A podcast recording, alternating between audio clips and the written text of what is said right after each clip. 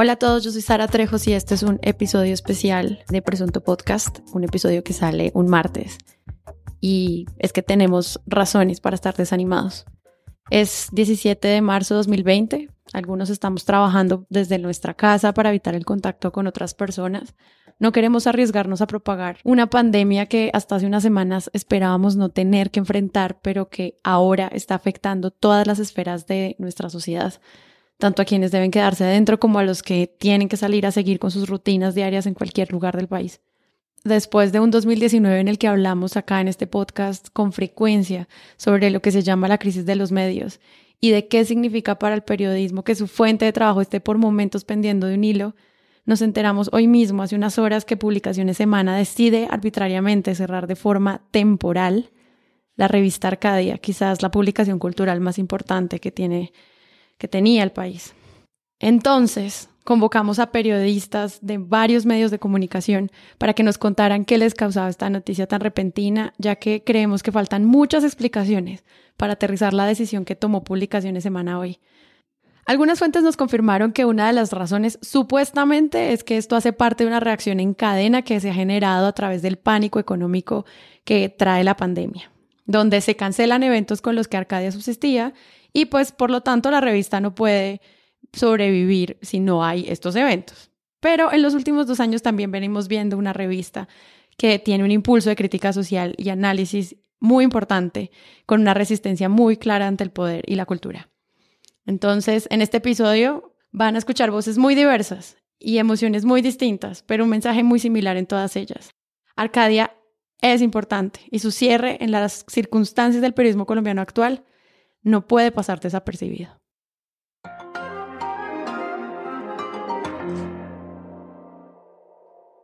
Buenas noches, mi nombre es Camilo Jiménez, les quiero dar la bienvenida a Semana en Vivo hoy viernes. Importante y es la economía naranja ha venido siendo eh, objeto de críticas porque al parecer muy pocas personas entienden lo que es.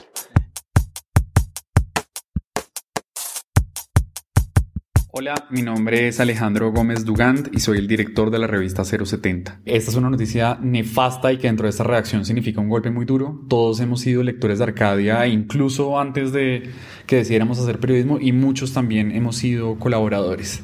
Arcadia había quedado muy sola en el renglón de las revistas especializadas en el cubrimiento de cultura.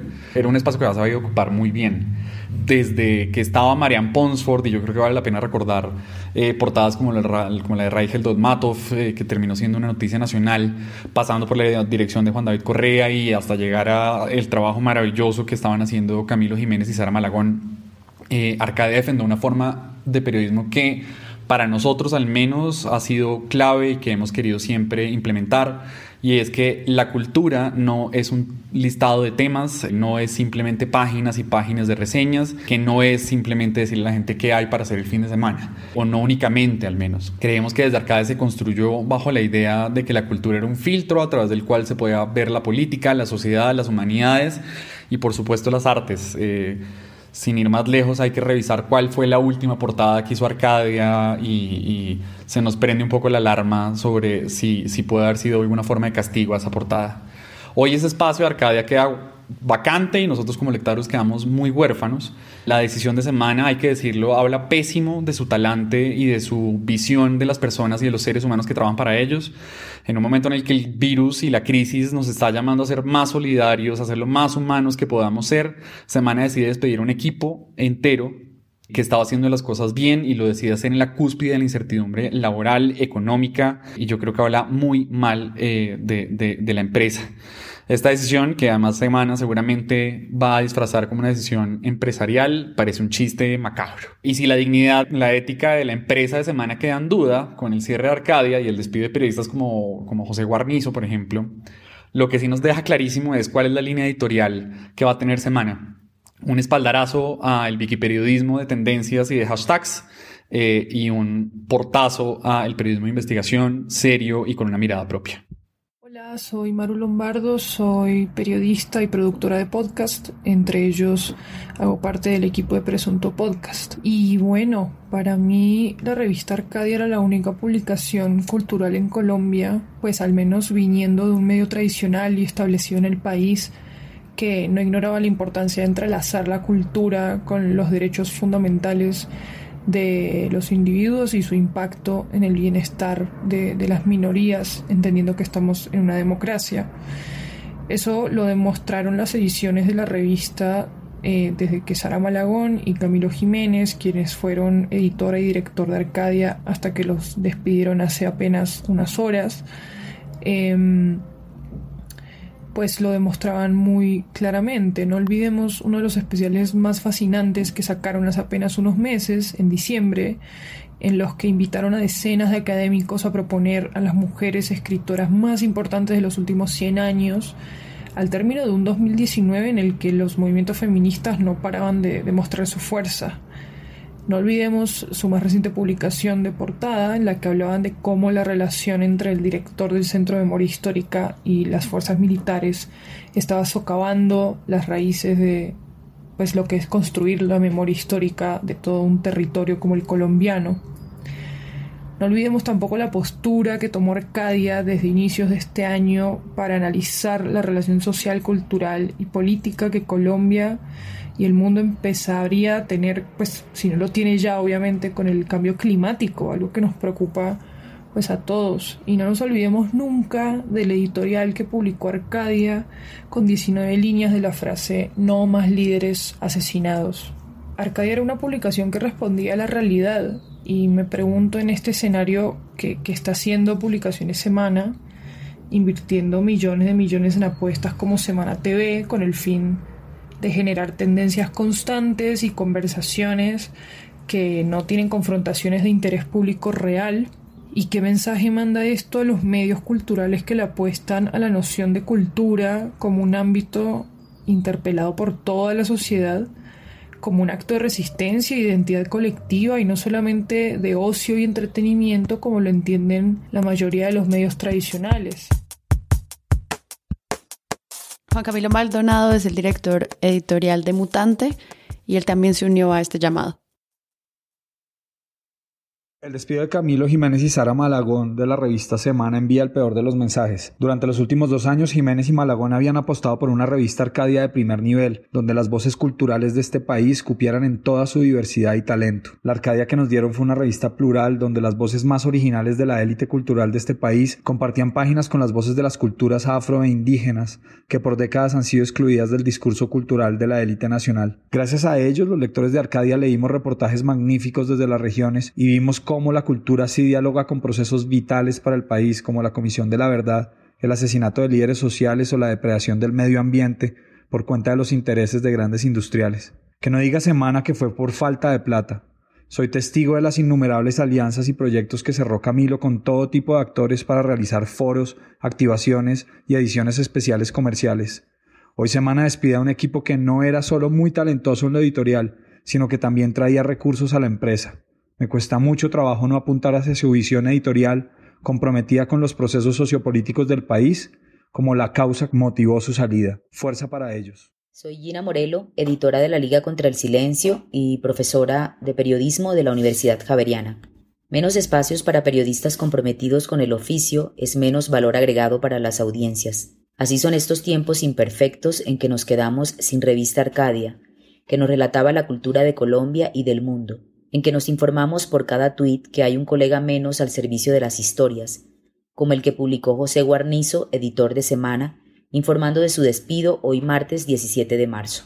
A mí me duele la piel ante una transformación mediática que los empresarios no quieren explicar con transparencia. Confío en que los colegas rigurosos puedan ubicarse rápidamente y que los espacios que subsisten se robustezcan y multipliquen, porque un país sin información responsable y profunda es uno silenciado y a merced de la censura, uno sin posibilidad de contrapreguntarse, de autocriticarse, de crecer. Andrés Bermúdez, periodista e investigador, también nos envió lo siguiente. Hoy me enteré con mucha consternación de la despedida de varios colegas periodistas de altísimo nivel en semana y se me arrugó el corazón de la tristeza, no solo porque los conozco y los aprecio, sino porque sobre todo conozco su trabajo. Me consta la agudeza, el rigor, la sensibilidad y la calidad de su reportería y de su escritura. Primero, José Guarnizo, uno de los mejores periodistas investigativos que hay en semana, lo demuestra el trabajo que hizo con el caso de Dimar Torres, que es quizás la investigación de más alto impacto de toda la revista Semana en el último año, además del trabajo siempre excepcional de Ricardo Calderón. Y luego está el equipo de Arcadia, que si bien uno entiende que una revista cultural es quizás lo más prescindible entre comillas desde una óptica estricta de negocios, creo que demuestra que Semana entendió mal el potencial en estos momentos de encierro forzado al que todos estamos sometidos en épocas de coronavirus. El periodismo arrojado y valiente de Arcadia serviría mucho para la salud mental y emocional de todos nosotros en estas épocas. Eh, justo como un contraste, en estas días el New Yorker anunció que una parte grande de sus contenidos van a quedar abiertos a todos los lectores de manera gratuita, justamente porque entendieron y estuvieron a la altura de las circunstancias actuales. Y pues por último, ya en un terreno más personal, a mí me parece que el timing de estas decisiones en, en plena pandemia muestran que a los tomadores de decisiones en algunos medios y en particular en semana parecen haberles quedado debiendo en la humanidad. Soy Diana Díaz Soto, comunicadora social independiente dedicada a los contenidos culturales, educativos y públicos. Aún a pesar de que la cultura es un derecho constitucional, seguimos cayendo en la funesta trampa de que lo primero que se recorta en épocas de crisis económicas, sociales, culturales y en este caso de salud es la cultura. Es increíble que no sepamos dimensionar a estas alturas de la vida que la cultura es el alimento del espíritu de las comunidades, de los pueblos. Es lo que da brillo a los ojos, es lo que permite enriquecer y engalanar las identidades y las diferencias que en este momento el Grupo Semana haya decidido suspender los contratos, cancelar los contratos y suspender la revista, es un ejemplo de que cuando los medios de comunicación están siendo manejados por grupos económicos, no importa la, eh, la, comunicación ni el medio, sino importa el negocio detrás de ello. Y pasamos por encima la responsabilidad social de los medios de comunicación, que es lo que debería prevalecer en estos tiempos. Nos estamos en este momento enfrentando a una situación nunca antes vista y es de confinamiento en las casas, de convivencia en las casas y hoy más que nunca necesitamos acercar la cultura a la gente. Y puede ser una oportunidad irrepetible para que realmente permitamos que la gente disfrute, goce, eh, conozca, exprese y manifieste formas culturales como nunca antes ha sucedido. Y en este momento hay que decir que el grupo editorial Semana ha perdido esa oportunidad. Ojalá esto sea también una invitación para que muchas otras iniciativas eh, se abran, como está sucediendo hasta el momento, de manera voluntaria, a que podamos acercar el teatro, la cultura, la música, la literatura a la gente y garantizar, garantizar ese disfrute. Y no que sea un momento en que de pronto la hostilidad y la violencia se quede encerrada en los hogares. Soy Andrés Guevara Borges, director de contenidos en Pacifista. Hablar del eventual freno a un proyecto como Revista Arcadia obliga a revisar ese saldo en rojo del periodismo cultural en Colombia. Con Arcadia se iría la última tribuna realmente masiva para pensar en la cultura en un país que vive contra las cuerdas por el frenetismo de las noticias, que vive indigesto por el periodismo enlatado y pandito, y un país que a la larga no tiene tiempo para la introspección, no tiene madurez para la pluralidad y que le cuesta encontrarle la sustancia al caldo. Arcadia no solo se había convertido en esa publicación de periodismo cultural robusta, sino también en un espacio que le hablaba de manera directa al poder en todas sus formas, y desde su rincón supo afrontar temas de interés nacional sin mirar al costado en plena era del posacuerdo. Estamos hablando de asesinato de líderes sociales, construcción de memoria, derechos humanos, medio ambiente, libertad de prensa. Por eso de entrada cuesta entender y creer que ese valor y talante de Arcadia en la oferta informativa en Colombia, solo lo apreciemos sus miles de suscriptores y no Semana, la revista donde nació y donde se produce. Frenar un proyecto como Revista Arcadia es ponerle vendas a una mirada audaz desprovista de pretensiones, algo tan difícil de encontrar en la cultura en Colombia, irresponsable y cada vez más consciente del papel de la cultura como valor humano en una Colombia convulsionada. Es eso, pero también es sepultar un modelo de negocio por suscripción que, soy testigo, le hizo frente a la crisis de publicidad y de los medios hace dos años y que en esa época arrancó con muy buenos números, al punto de ser la flor en el pantano frente a otras cabeceras del mismo grupo Semana y de otros medios que sí tuvieron que cerrar para siempre, por las movidas de semana y especialmente por las movidas del último año, que incluyen el despido de varios de sus mejores periodistas y la llegada de algunos con, digamos, otras credenciales, también cuesta creer y entender que ese tipo de decisiones solo obedezcan a balances financieros fríos, en blanco y negro, y no a un verdadero timonazo estratégico que a la larga compromete y pone a toda prueba la línea editorial de la revista. El asunto ha llegado al punto de que hoy parece una medalla del mérito salir despedido de semana.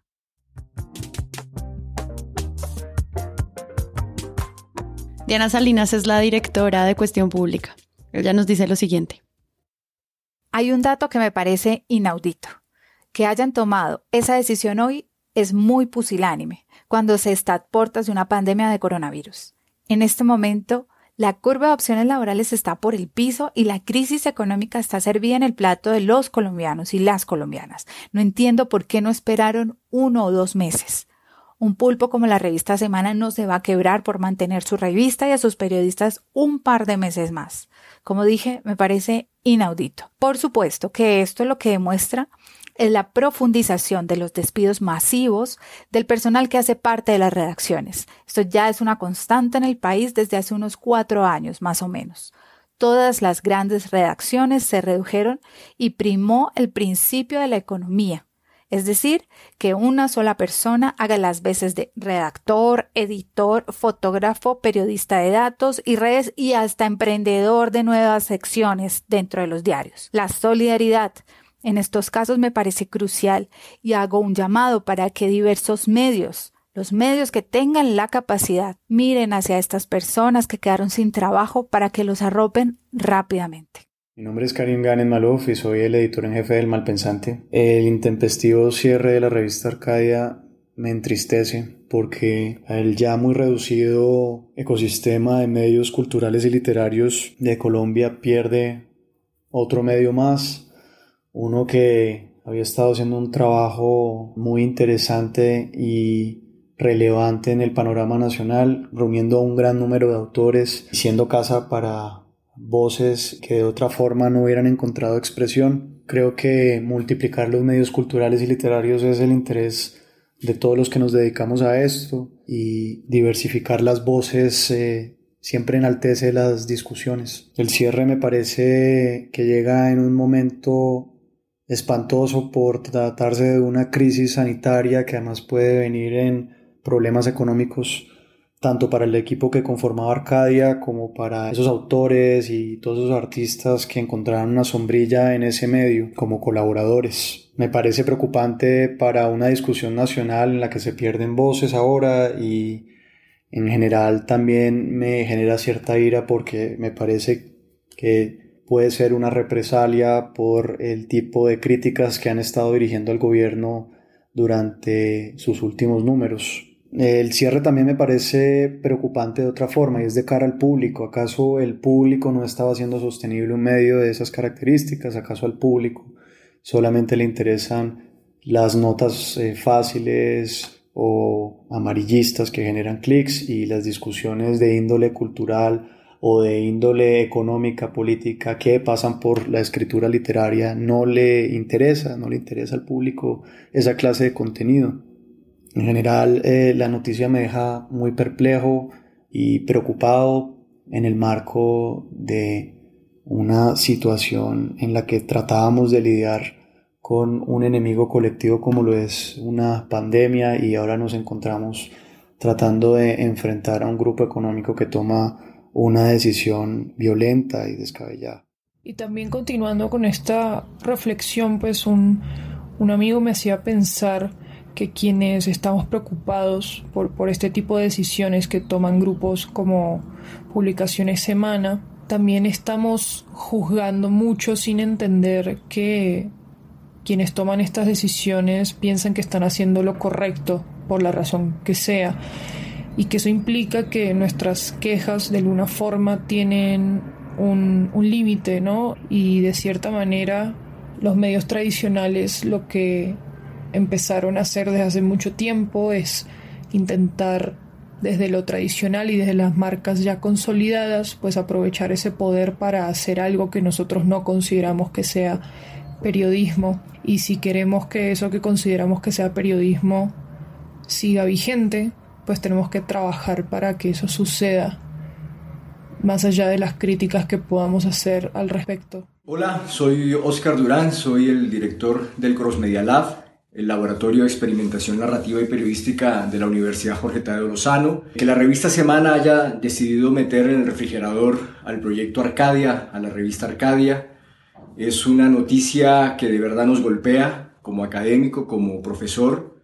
Creo que es una de las mejores revistas de periodismo cultural. Creo que su trabajo venía siendo juicioso, riguroso en temas eh, coyunturales que tenían que ver necesariamente con la manera como se entiende la cultura en Colombia. Recuerdo hace poco una de sus investigaciones relacionadas sobre la manera como se estaba abordando la memoria histórica en Colombia a raíz de los debates que han surgido sobre si existió o no existió en Colombia conflicto armado y las distintas versiones que hay sobre lo que debería hacerse o no en el Centro Nacional de Memoria Histórica. Ese por lo menos es un buen ejemplo de lo que debe ser un reportaje serio, eh, con muy buenas fuentes y bien escrito. Y eso, a la hora de la verdad, era lo que estaba haciendo la revista Arcadia. Hola, soy Leo Vigildo Galarza, editor de Actualidad Panamericana. ¿Qué decir de lo de Arcadia? Pues uno, tal vez eso nos remite a, a la imagen de un eh, salón de clases con los populares matones deportistas ganadores, sobre todo ganadores atrás, y los ñoños geeks adelante, ejerciendo los de atrás inclemente matoneo. Entendemos que Arcadia, si bien no perdía plata, no, es decir, Arcadia no perdía plata, Arcadia era un proyecto absolutamente viable, además de necesario, digno y todo lo que quieran decir, pero pues no era el rey de la viralidad, no era el rey Midas de la, del engagement en redes y algo, pues estas dos características que cada vez tienen muestran más las eh, puntas de lanza de, la estrategia digital de, semana. Y bueno, pareciera como si quienes son responsables de estas nuevas eh, estrategias digitales y estos nuevos joyas de la corona eh, y bueno, finalmente los grandes, las grandes cabezas no soportaran ver a los ñoños, a los geeks y quién sabe qué de su interior les reflejan y antes de acercarse, de hablar, de respetar espacios que son necesarios, pues bueno, procedieron con un inclemente matoneo y también muy propio de los matones, ver al que está jodido en el piso, y hoy en día todos estamos jodidos en el piso, caerle sin importar que esté en la mala. hoy en día todos estamos en la mala. El asunto es que pronto, quizás quienes hoy matonean, quienes hoy posan de ganadores, se darán cuenta que, y quién sabe, si con dolor, que no son invulnerables. Y para darle cierre a este análisis, miembro de nuestro equipo, María Paula Martínez. Hola, aquí MP y esta es mi presunta audiocolumna sobre recientes despidos y cierres. Al escaso, escasísimo panorama de medios culturales se le resta hoy la revista Arcadia. Yo creo que nunca es buena noticia que cierren un medio ni para sus empleados y colaboradores, ni para su audiencia, ni para las voces e historias de cultura en Colombia. En el plano de las especulaciones, que no nos metan los dedos en la boca diciendo que es temporal como el 2 por mil o que es por un asunto de sostenibilidad. Que no se nos olvide lo que pasó con la revista Cambio. Yo creo que decidir cerrar Arcadia no responde a un asunto de renta, pero sí de impacto, de agenda, de voces, de disenso. Y es aquí donde entonces uno se pregunta, ¿a quiénes molestó Arcadia? ¿Qué hizo o qué dejó de hacer? Y ya empiezan a salir las portadas que nos dan pistas. La naranja sobre la visión limitada de la economía, naranja, o la batalla por la memoria y la crisis de Acevedo. Arcadia no se acaba porque se haya aplazado la Filbo. Arcadia no es una revista de eventos solamente.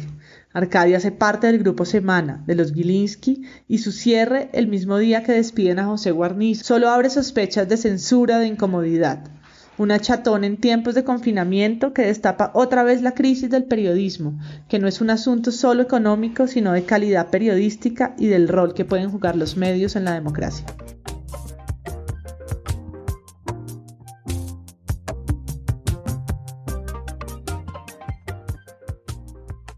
Quiero darle las gracias a todos los periodistas que se sumaron a este episodio, a todos con los que hablamos y están molestos, a todos los que se hacen preguntas sobre cómo funcionan los medios, cuáles son los modelos de negocio, cuál es su relación con el poder y a las razones por las cuales se toman estas decisiones. Queremos que sepan a todos los periodistas que acaban de salir de Publicaciones Semana, que cuentan con el apoyo de Presunto Podcast y esta red de aliados, que finalmente están aquí para entender que un ecosistema robusto de medios es lo que necesita el país. Yo soy Sara Trejos. Esto fue Presunto Podcast, episodio especial. Nos vemos este jueves.